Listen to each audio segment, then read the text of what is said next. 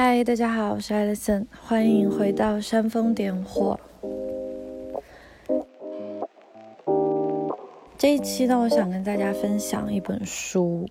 它的名字叫《The Antidote》，嗯，作者是 Oliver Bookman。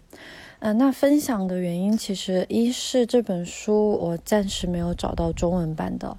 第二是我最近在思考。嗯，在过去几年来读了差不多三百来本书，但是我读的大多数，我发现都是畅销书。那其实，在阅读了这么多的畅销书之后，渐渐的也发现，其实。这种类型的知识消化，就现在对我来说已经不能满足自己了，因为大多数的畅销书都会简化这个世界的信息，因为他希望让读者都可以很快速的得到一个消息，或者说可以更好的去传播他的书籍。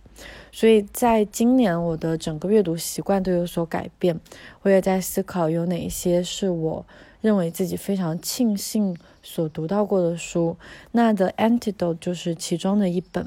然后今天我就想非常细节的和大家来分享一下，为什么这一本书，我觉得说在我二十九岁的时候读到是一件人生之大幸。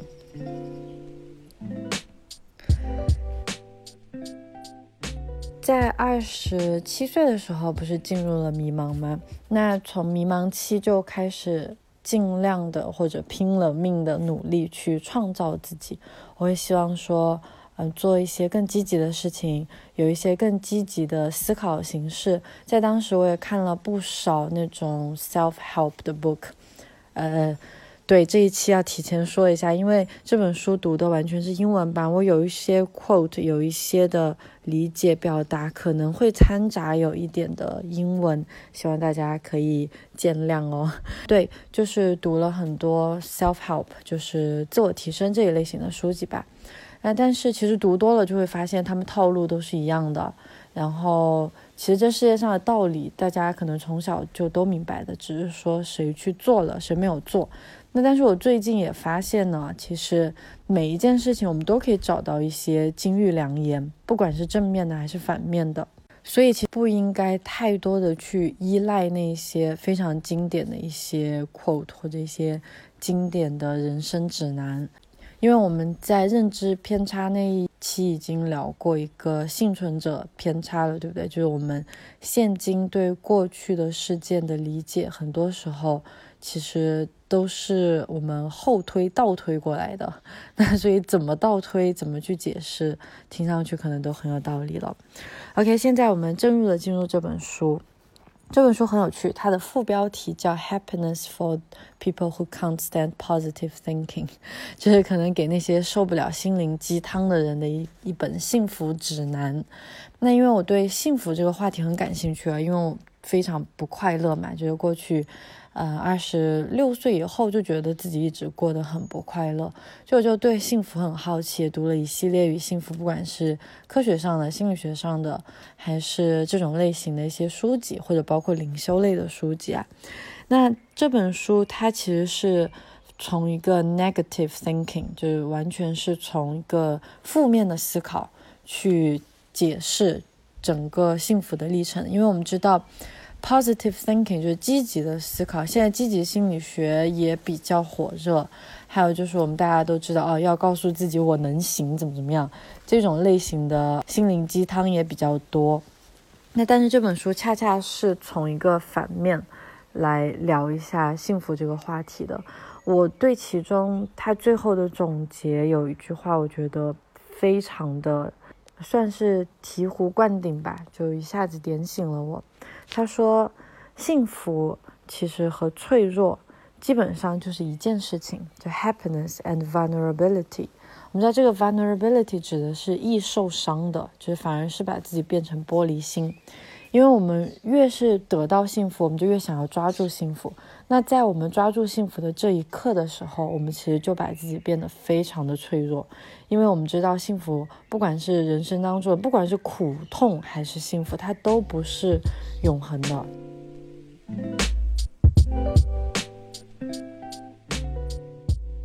所以我会觉得这本书是聊到了非常根基的底层的对幸福的认知的一些内容。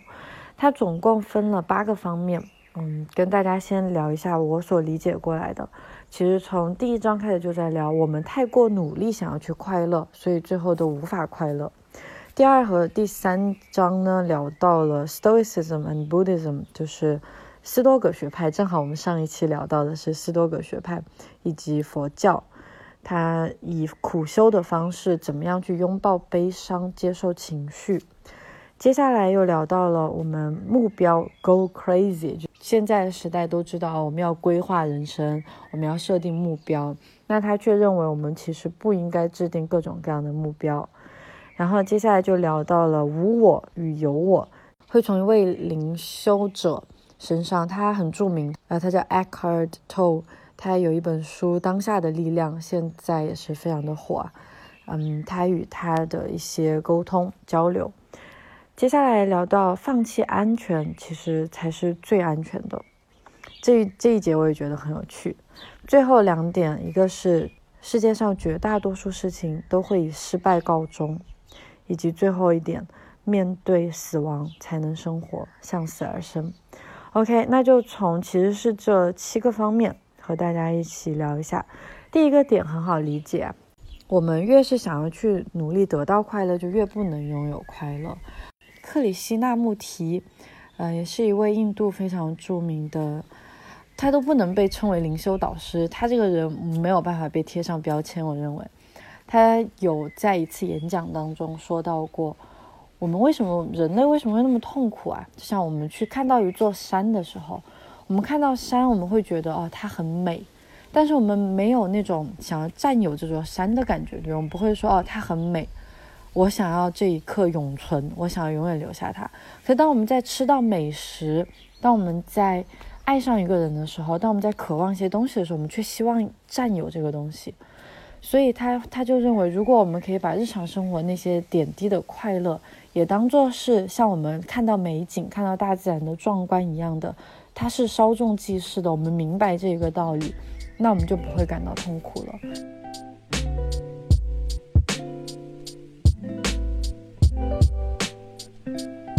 OK，那所以它的前提就提出来了。我们其实面对的最大的问题就是我们的整个社会都想制造快乐。我们不管是广告还是我们现在生活的点点滴滴，都是想让我们变得快乐。但是快乐这个东西永远都是抓不住的，所以到最后每一个人都变成了渴望快乐。那从渴望之中，呃，生命就会产生痛苦。那第二和第三点是聊到斯多葛学派与苦修与呃佛教，这个很有意思，因为我们上一期也了解到斯多葛学派它是一个非常悲观的学派。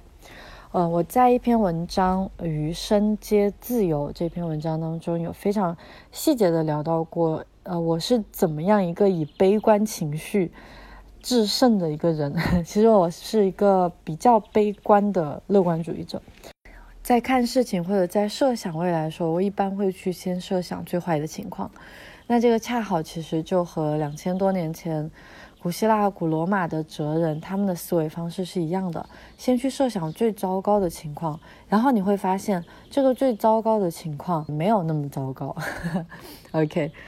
那所以其实就是以苦修的角度来看，先做最坏的打算。因为现在社会的一个问题就是总是去渴望得到最好的，得到最强的，我们要变成更好的自己。但事实上呢，其实很多事情它都会失败。所以，我们如果先做了最坏的打算，就可能不会遭受到这么大的打击。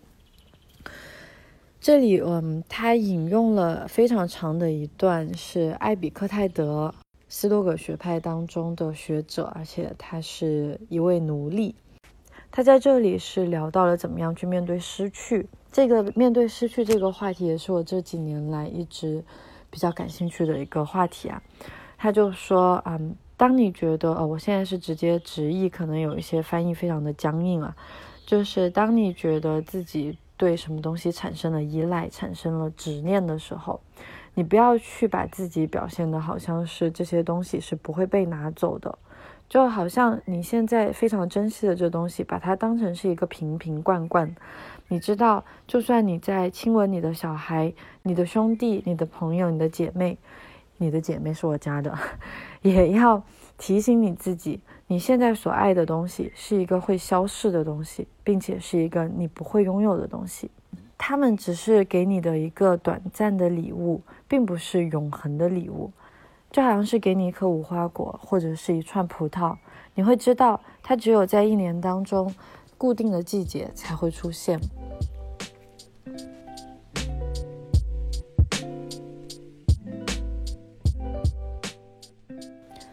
这种话说起来，当然永远都是比做起来要更容易的，就像。在我记得，在恋爱初期的时候，我和我先生，我们两个人都会觉得很痛苦，就是哦，非常不想失去对方，甚至有时候他出门，他过个马路，我都会担心，就会觉得说，啊，他如果真的发生了什么事情，或者我发生了什么事情，对他对我来说会是多么大的一个打击。但是这几年的成长当中，我们两个算是同时期遇到了困境，也同时期开始。破茧成蝶的感觉，就两个人都开始去发展自己。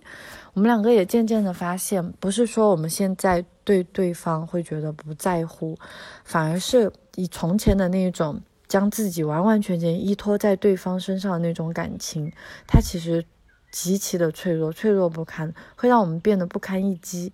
那现在呢，可能我会觉得，我我当然我知道，如果真的失去他，我仍然会非常的痛苦，但是。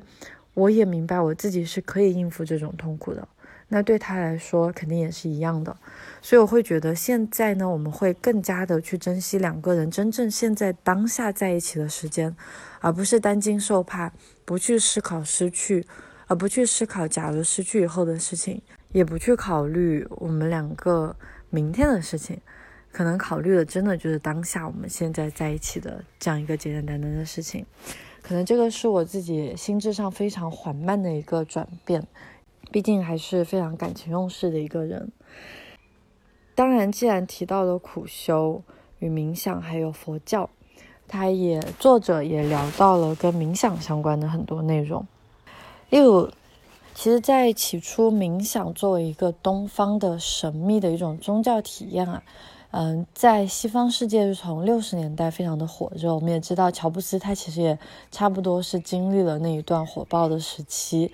那在他以前呢，还有凯鲁亚克，还有垮掉的一代这一类型，呃，这一批作者。作家他们在经历了冥想。我其实以前虽然读过《在路上》，但是可能第一次读的时候太年轻，并没有体会到非常多。后来是去印度学习了瑜伽以后，拾起了非常巧合的拾起了他的一本书，叫《达摩流浪者》，我才发现这里面几乎全部聊的都是东方的禅，非常多与冥想相关，以及。我们都不说极简主义了，真的就是放弃世俗。其实他也不是放弃，我觉得，嗯，我个人的认为，我们去修禅、做禅修、做冥想，其实是不需要脱离现实世界的。Anyway，回到开鲁亚克来，其实去阅读开鲁亚克的小说，他写的作品，也会感觉到他把冥想更多的是作为一种对。他曾经他们嗑药的一些替代品，就他会觉得说，他通过冥想就可以达到那种极乐，他不需要再去 take 那些药丸了。这是西方世界对冥想的第一个误解。接着冥想可能又出现，因为。大家总是想要给冥想下一点定义，就我做这件事情是为了达到什么样的目标？他我知道冥想对我的身心有好处，对我的心灵有好处。那他对我的心灵有什么样的好处？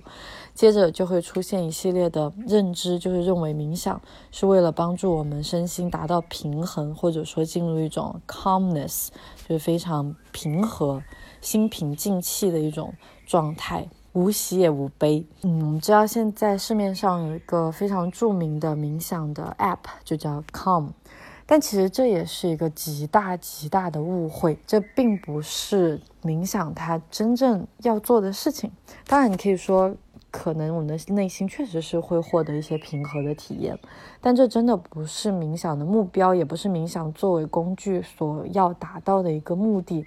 如果你是以平和的心态，是以安静、宁静这种作为目标去练习冥想，一定会大失所望。那其实，在佛教当中，佛佛陀最初的教诲是提到了四圣谛，这我不知道大家有没有听说过，它就是聊到了苦地、极地、灭地以及道地，就是说我们人类的所有的苦痛都来自于极地。第一个圣地苦地是聊到人生来就是要经历一系列的苦痛，一系列的 suffering。那这个 suffering 的原因在它的极地当中有解释，就是 attachment，attachment 就是一种执念，一种执着。这个我们刚才已经。在最初提到了，就像看到一座山，与爱上一个人，或者看到或者想买更好的房子，这一系列的欲望，它一定是让我们变得更加的痛苦，因为欲望是不会得到满足的嘛。那所以其实冥想或者苦修当中，呃不也不能称它为苦修，在冥想禅修与自己静坐与自己相处的这时间，其实它更多是练习一种放弃执着的一种。感觉就是我们可能，我们为什么会有苦痛，是因为我们想要什么。那我们在想要什么的时候，我们就会非常本能的出现一种对抗的一种情绪，就是当我得不到我想要的时候，我就会对抗另外一种情绪。这样，假如我喜欢吃甜的，那当我遇到酸的时候，我就会就会皱眉头，就会对酸的就会提产生一种情绪。就像爱上一个人的时候，可能会有嫉妒心的产生，对不对？都是有正反面，就像我们的阴与阳。我们在练习冥想，更多是看见，也不说情绪，甚至是一种感知。我们知道，我们整个人的体验就是一种觉察、一种感知的集合体。所以，不管是情绪还是身体的感知、疼痛，不管是任何东西，在冥想当中，就是去观察到它来了，它会来，你感觉到它在那里了。然后，现在在冥想当中呢，是怎么样呢？是 Let it be。不是去产生一种哦，我喜欢这种感觉或者我讨厌这种感觉的情绪，而是 let it be，看见它在那里，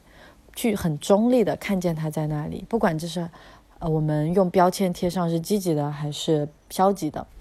最后 let it go。那我其实这两天就是也发现，我先生他，我觉得他是一个不需要去学习冥想，不需要去了解灵修，他本身就是一个非常 spiritual 的一个人。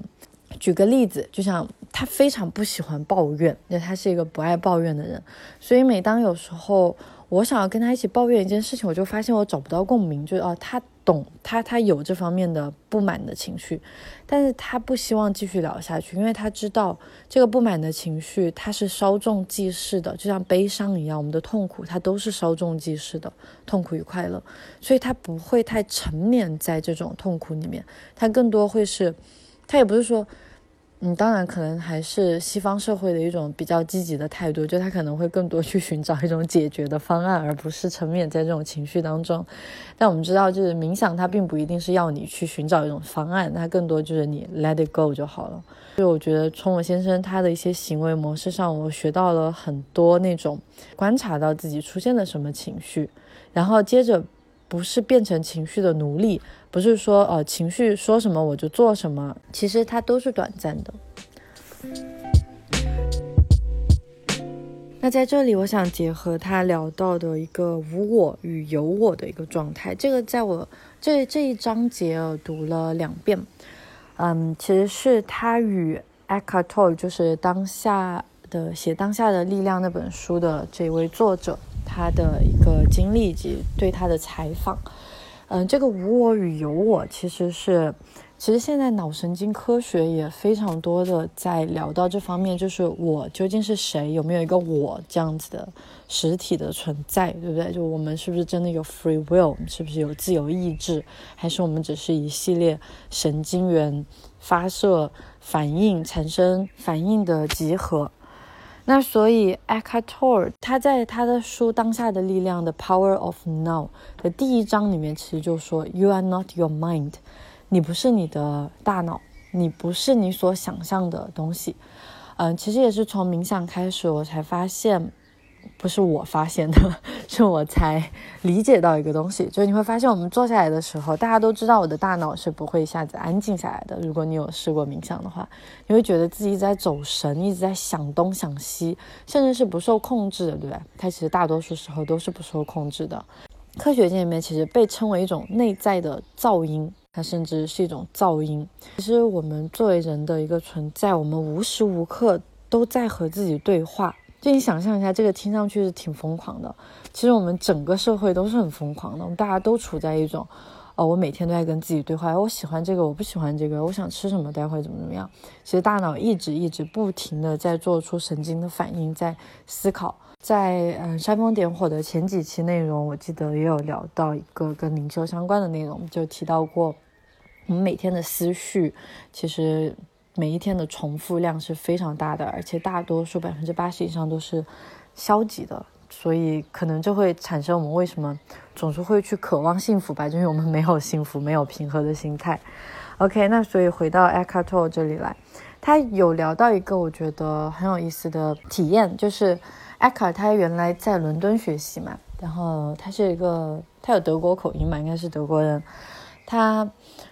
在学在一次坐地铁。去上学的路上，在地铁上就遇到了一个，这个我们其实大家应该在生活中都都常遇到过，就是一个可能在地铁上看上去神经有点不正常，就一直不停的与自己在对话的一个一个女性，然后她就她一直听着那个女性在跟自己聊天，这也不是聊天啊，就一直在自言自语。而且那种自言自语，就是已经超过了打个引号我们对正常的一个描述的界限了，所以他就很好奇，他跟着那个女生，结果发现那个女生居然也去他要去的图书馆，然后他脑袋里面就一直在想，哦天呐，这这可怜的女孩，就希望自己以后也不要变成她这样。那他在洗手的时候，不知不觉的就把这句话说了出来，就希望自己以后不要变成这样。然后在那一刻，他才反应过来，他自己已经变成这样了，而且我们每一个人都是这样的。只是大多数人都能够压抑住自己内心的那个声音，不会大声的说出来。这样子看上去就好像整个社会是正常的，但实际上我们每个人的脑海里面都不停的、不停的在与自己对话。那我们最大的问题就是我们会去把自己脑海里面的那个对话、那个声音当做我们自己。这个嗯，怎么理解？就像，假如说我现在看电视，然后出现了非常悲伤的画面，我觉得很难过。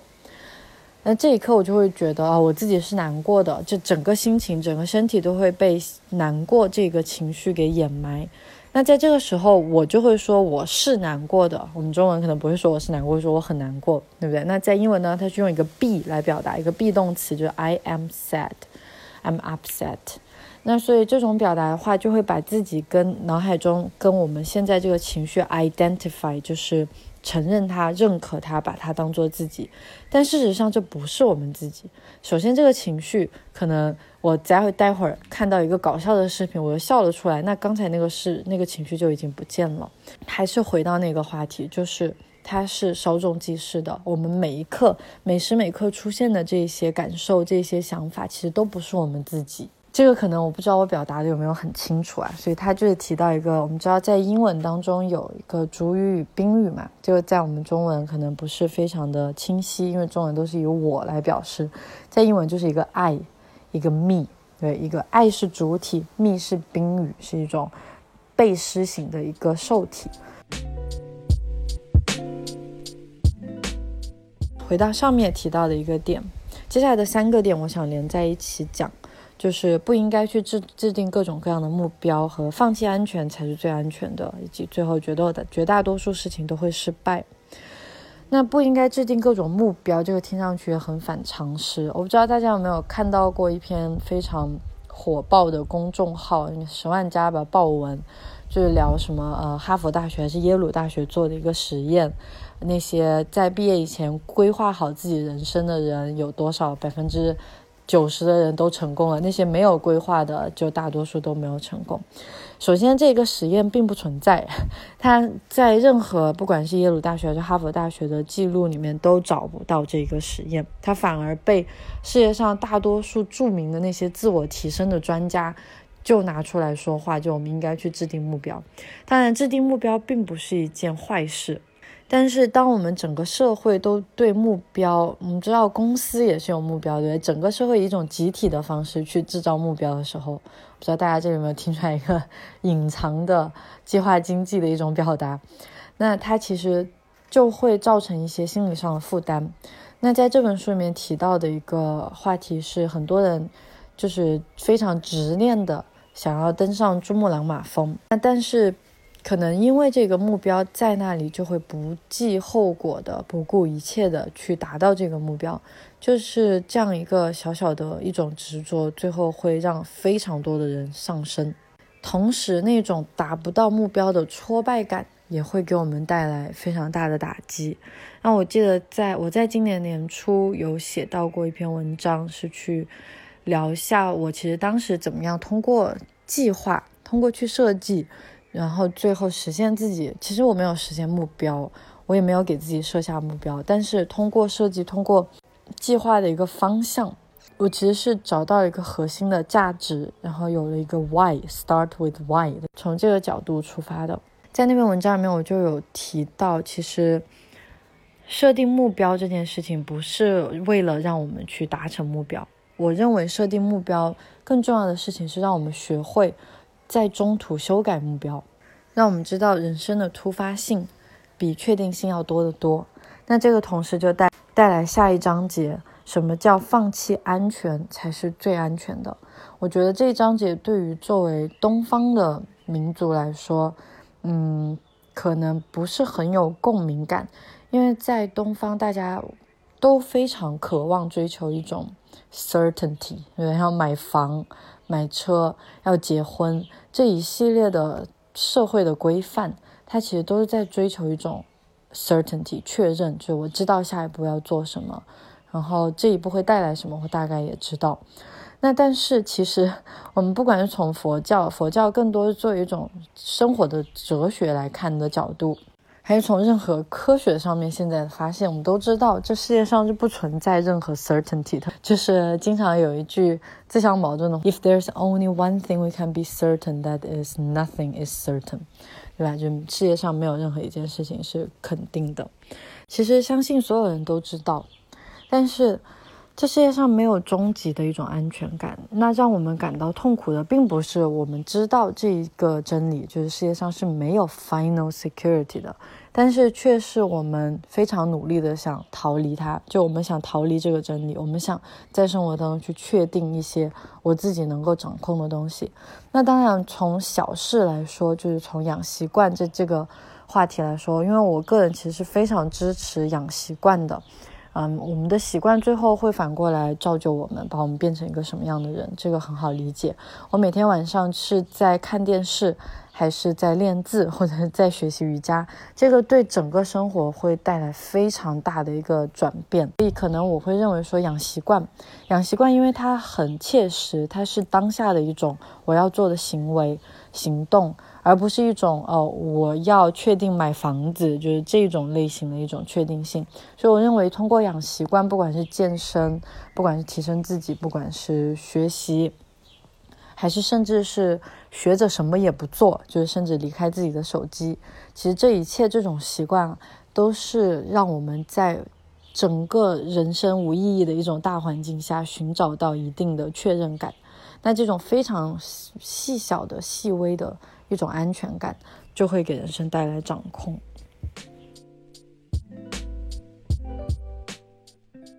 但事实上，放弃安全，懂得放弃安全，才是真正最安全的一种生活方式。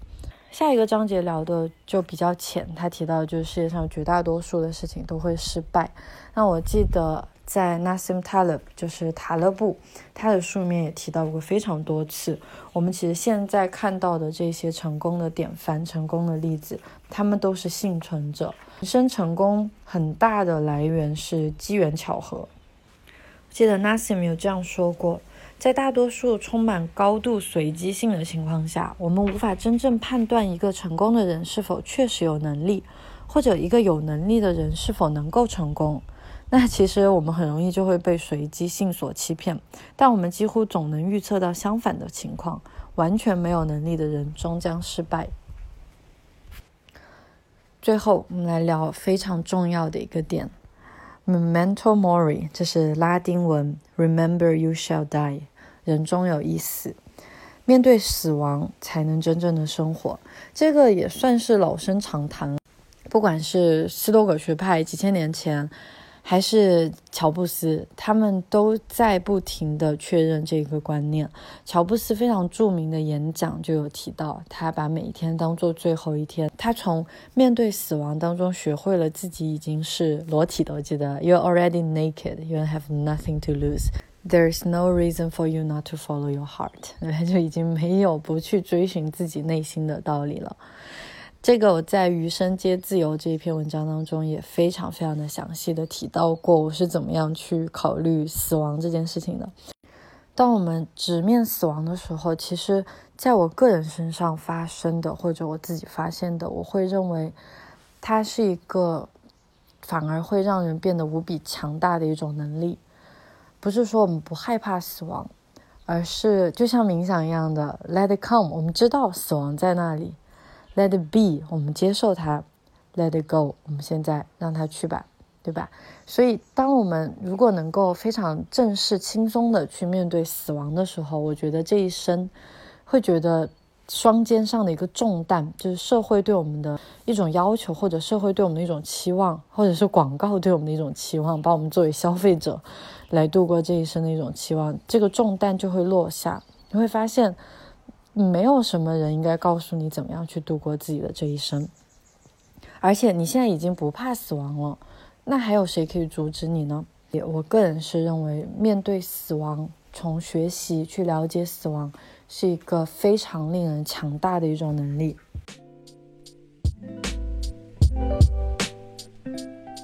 我当初我最初搬到德国的时候，住在斯图加特，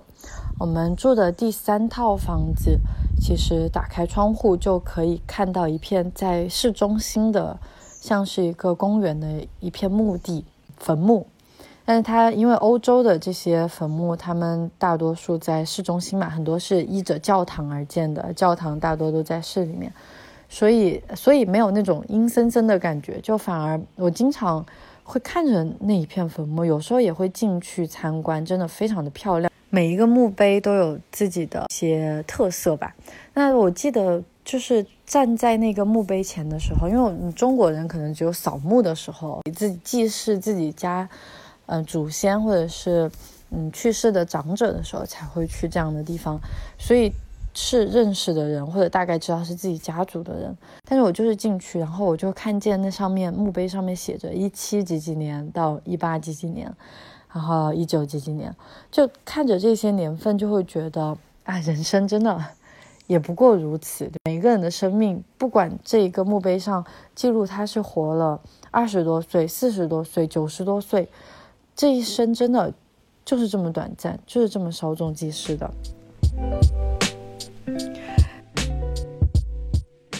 蒙恬。非常著名的一位作家蒙恬，他就很有趣，他就说：“他我认为每一位作家都应该在自己的窗前就可以看到墓地。”那我当时是非常幸运的，反而得到了这样的一个机会吧。这本书就是从这七个方面，它总共也就八章，但是从这七个方面来聊到我们是怎么样去找到从心灵鸡汤当中找到一些解药。也就是说，我们其实会不会说整个社会？都走错了方向。我们总是从一种要鼓励大家、要激励人心、要有心灵鸡汤的那这种一定要非常正面的情绪才能够带来改变。但事实上，这世界上最强大的人都是那些懂得去面对 negativity，就是懂得去面对负面的人，而不是只想着正面的人。著名的诗人 John Keats。祭词就说到，他说，我们人类其实那种非常强大的，应该是拥有一个能力，这是什么能力呢？叫 negative capability，就是一种负向思维的能力。这负向思维的能力是指，当一个人可以非常坦然自若的存在于一种 uncertainty，就是不安、无安全感，mysteries，一些我不可解的迷惑，doubts，一些疑惑。Without any irritable reaction after fact and reason，就是当我们处在这种不舒服的状态当中，也没有产生一种我一定要去寻到一个 fact 一个事实或者一个解释的这种能力。我觉得这个我现在还做不到，但是真的是非常值得为之去试验的一个方向。OK，这就是我想跟大家分享的这一本书的 Antidote。如果你有兴趣，可以去找来读一下。那这一次的分享呢，当然也是希望可以给，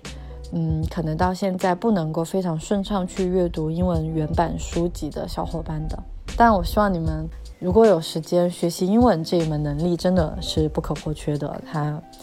好的内容真的实在是太多了，而且。因为英语作为一个媒介，也可以打开自己的所有的社交的一个范围。